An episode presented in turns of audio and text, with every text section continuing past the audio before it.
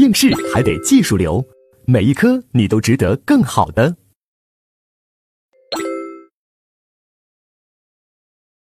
好，那接下来第二个是危险驾驶罪啊，危险驾驶罪现在呃实务中啊有一种说法是啊，应当把它废掉啊，因为这个罪啊啊动不动就定这个罪，监狱都关不下了。但是我自己觉得还是不能废掉啊，我觉得他的贡献还是很大的。你比如说，大家有没有看那种那个短视频啊？就是说有一个中巴车有一个司机。啊，乘客就问司机说：“师傅呀，咱们这个车都严重超载了，是不是很危险呀？”结果司机说：“怕啥呀？不怕，酒壮怂人胆。”这乘客说：“啊，那你还喝酒啦？那你喝酒会不会扣你的分啊？扣分？哎呦，扣分也要有驾照才行啊！啊，有驾照才能扣啊！啊，你没有驾照呀？”你没驾照，你怎么不考个驾照呀？考驾照也要有资格呀！我都一千度的近视，能考个啥呀？啊，坐稳了，下坡道了，就这样。啊，我把那个视频看了好几遍，我觉得太搞笑了。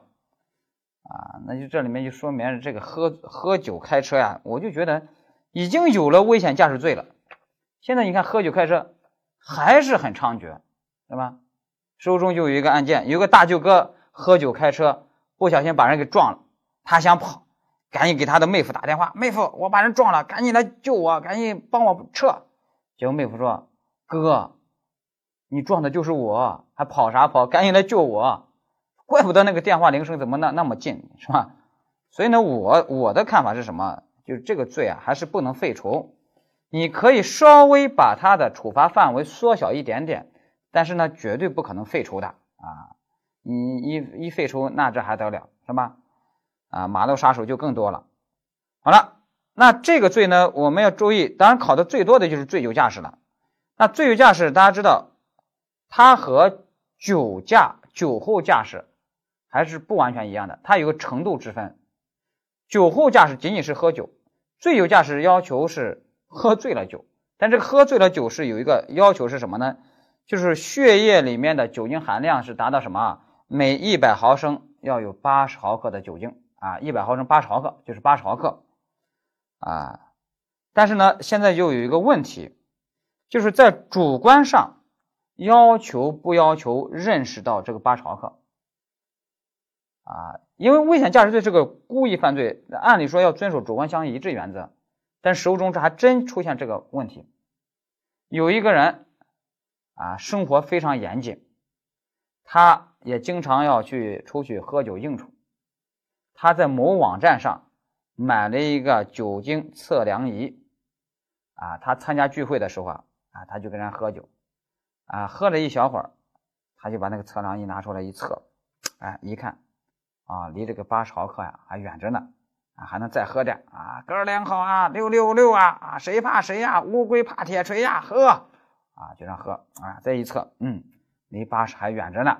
还能再喝一点啊，红酒、白酒、葡萄酒，愿我们友谊天长地久。然后，嗯，喝，喝完以后再一测，哇，七十五了，不能再喝了，不能再喝了，你们不能劝了，劝我就劝我犯罪哦，我还要开车回去呢，啊，那我就不喝了，然后就开车，半路上呢被交警给拦住了，吹，啊，一吹，八十一，啊，我不是我自己测了七十五啊，呃，交警说你那啥仪器啊，是吧？我们这个仪器是最准确的，你不信，那咱们去医院来抽血，啊，一抽血就是八十一。那他现在说，我承认客观要件打勾，啊，白浪涛不是分析这个刑法案例，故意犯罪一般都是呃先后顺序，先看客观要件，后看主观要件，鉴定是案例分析法嘛，要有审查顺顺序啊。我承认客观要件，危险驾驶罪客观要件打勾了，啊，你你说八十一，你那仪器准那行，我这仪器差，我扔了啊。客观要件打勾，但是我主观要件打叉了，因为主观上我没有醉酒驾驶的故意，而这个就是故意犯罪，所以主观要件打叉，在这儿直接给我无罪。我的问题是你如果是检察官，你该怎么分析？你该怎么应对？啊，那你就要这样说：危险驾驶罪的确是一个故意犯罪，他的确是要求认识到自己醉酒驾驶，但要求不要求认识到自己的血液中的酒精含量达到八十毫克呀？要求不要求认识到这么一个具体的数值呀？那是不要求的，怎么可能要求到那么一个具体的数值？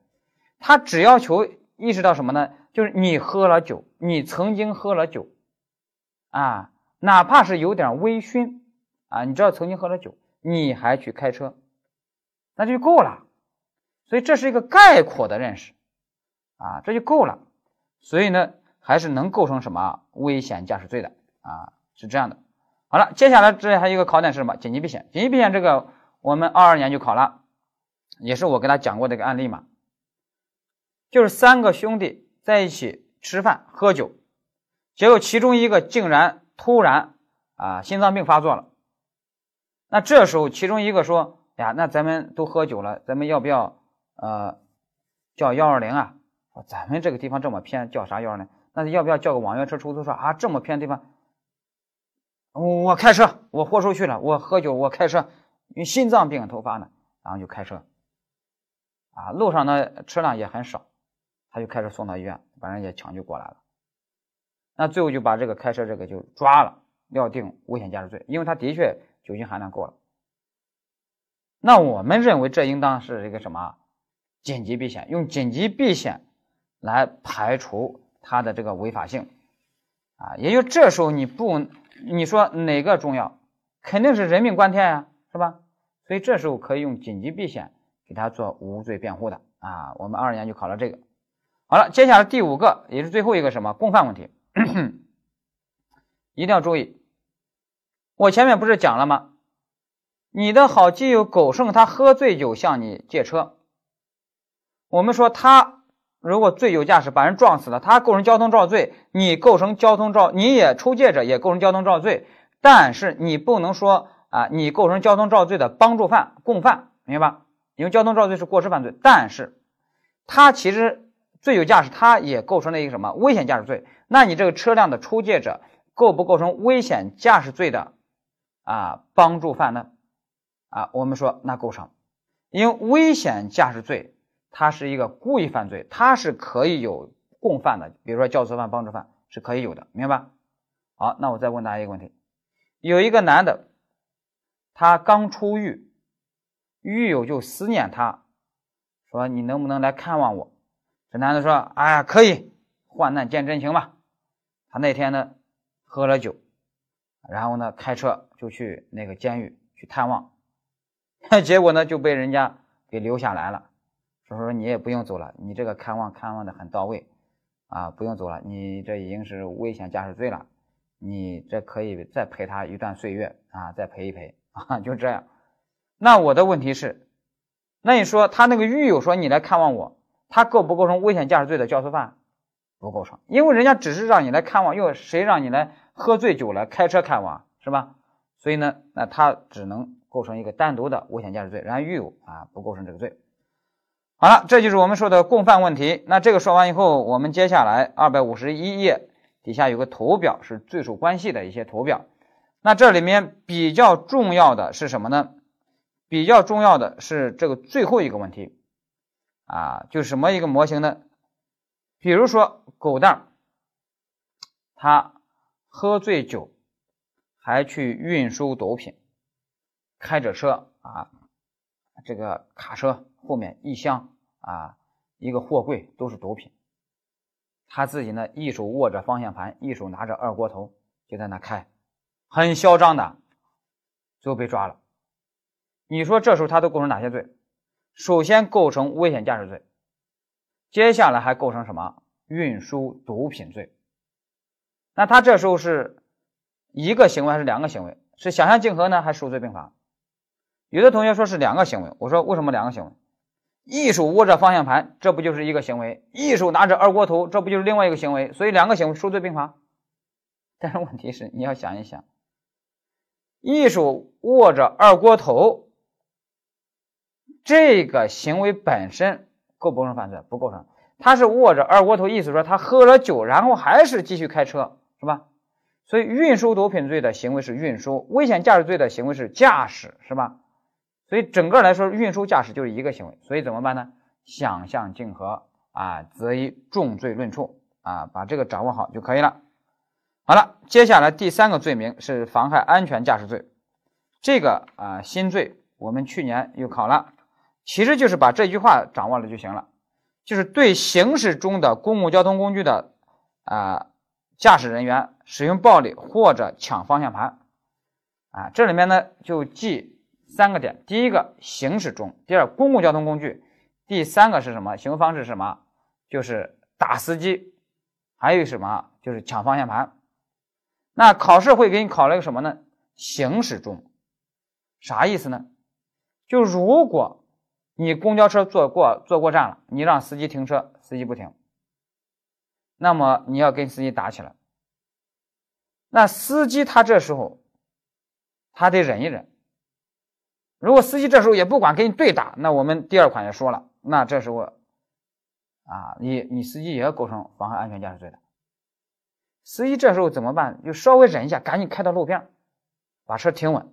停好了以后，啊，观众们、乘客们，你们可以仔细看，我我现在要开练了，是吧？我我我练的跆拳道啊，这这一直还没有这个展示呢，开干，啊，这时候就打，那这时候你就放心的打啊，那没问题，啊，这时候呢就不构成危险驾驶罪，不构成妨害安全驾驶罪，因为这时候已经不属于什么行驶中了，啊，要把这个呢要掌握，主要是什么行驶中，好了。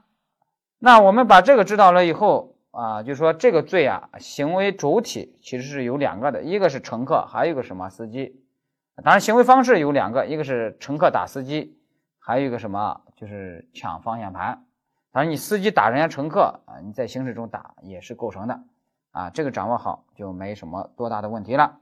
好，这就是我们重点说的这个交通型的犯罪，一共有三个罪名，我们要把它掌握好。好，那接下来我们就看第四节恐怖型犯罪。那这里面第一个罪名啊，组织领导参加恐怖组织罪。啊，十几年前我第一次当大学老师的时候，我当时在班上就问我的学生，我说组织领导参加恐怖组织构不构成犯罪？那构成啊。我说为什么构成？学生说，你胆子也太大了，竟然敢组织领导去参加恐怖组织。那当然要定罪了，我八级领导还来不及呢，你还组织领导去参加恐怖组织？我忽然才想到，哦呦，这个学生啊，把这个领导啊列成是什么名词了啊？我们这个组织领导，这个领导是啥？是动词是吧？啊，所以呢，大家要注意，这个它是个动词，所以这个罪是个选择性罪名，是可以拆开去分解的。好，这里面还有第二个问题就是什么呢？就是恐怖组织。和黑社会组织有没有区别啊？都是犯罪组织，有区别。区别主要就在什么？理想是否远大？黑社会组织那往往都是啊打打杀杀啊，弄点钱就可以了啊，就是这些世俗的这些追求啊。但是人家恐怖组织就不一样了，恐怖组织人家理想很远大。都有什么政治目的啊？建国、民族独立，是吧？啊，比如说那个本拉登的那个基地组织，那就是恐怖组织啊。那那都是要求什么啊？他他们那边的什么政治诉求的？那黑社会组织，那什么黑手党是吧？山口组这些呢，那就是打打杀杀挣点钱就可以了啊，就是这样，所以有区别。好了，接下来第二个，帮助。恐怖活动罪，啊，这个罪呢，其实就等于说是把帮助行为都作为一个独立罪名来处理了，啊，这也叫帮助行为正犯化啊。那这时候呢，它的定罪标准啊什么的，那就直接就按独立罪名来处理就可以了。这也是加大了打击力度。啊，你比如说前些年咱们国家发生什么事儿，就是有一个年轻人。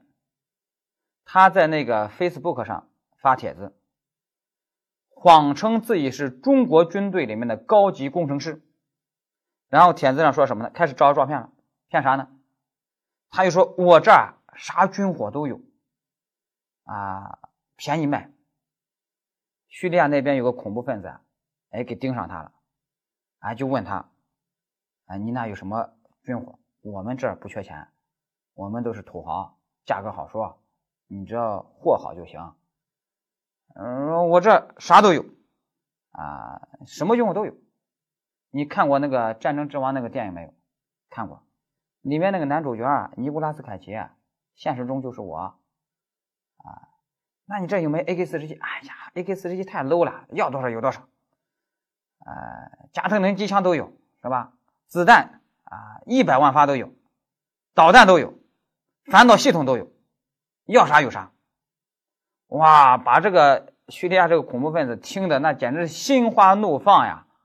说那太好了啊，那那那那那那能不能便宜点？说可以，但是你得给我打点定金。说行，没问题，打定金。啊，定金就打过来，打了好多。那那种军火的定金，那可不是一两万块钱，是吧？啊，所以打了好多。定金打完了以后，那给我发货吧。啊，再找找不到人了，把人家这个恐怖分子气得直跺脚。然后呢，向我们中国警方就报案了，那最后把这个年轻人啊就给抓了，啊，说你这个年轻人真会玩，玩大了。那说给他定什么罪呢？啊，有的人说，啊，那能不能定一个薅恐怖组织羊毛罪？啊，能不能定这个？啊，我们说肯定不能定，没有这个罪，是吧？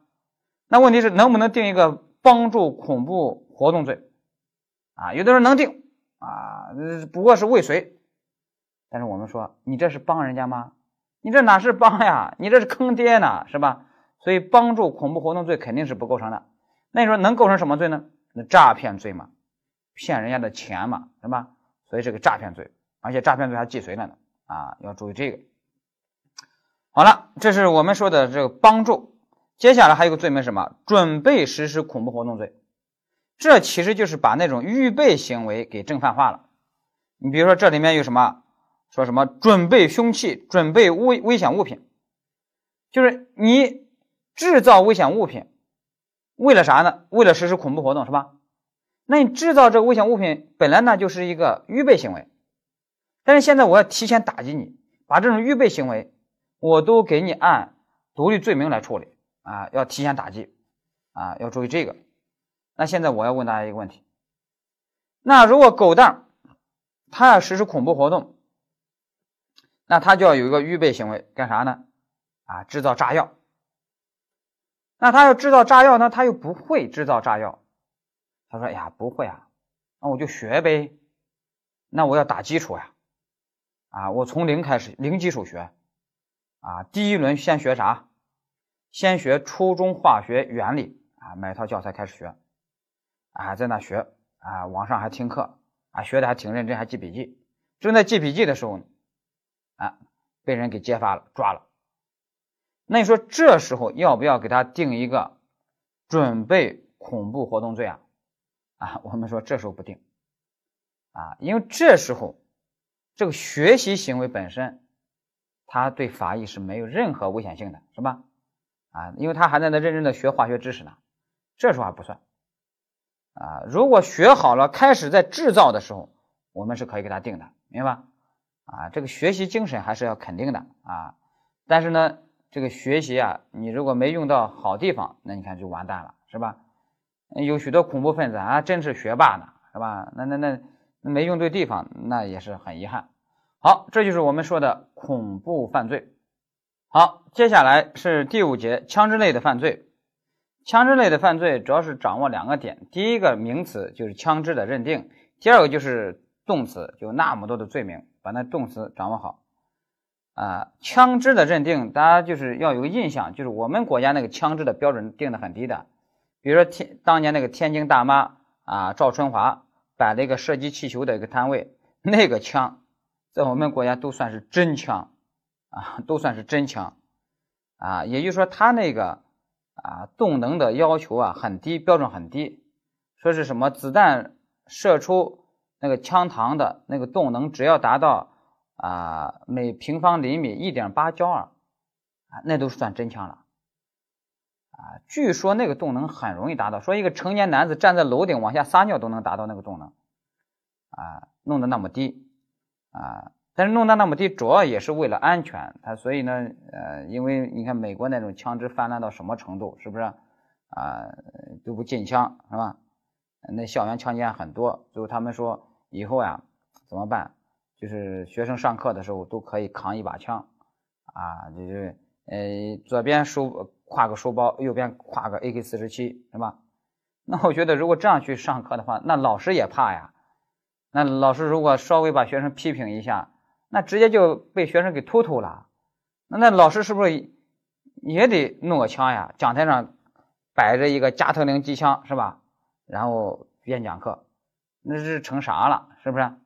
所以我们国家这个我觉得还行啊，因为枪支还是要严格管理。好，那接下来这些动词里面，大家可以看到罪名很多了，盗窃、抢夺呀，那这些你就按盗窃罪的盗窃、抢夺罪的抢夺去理解就可以了。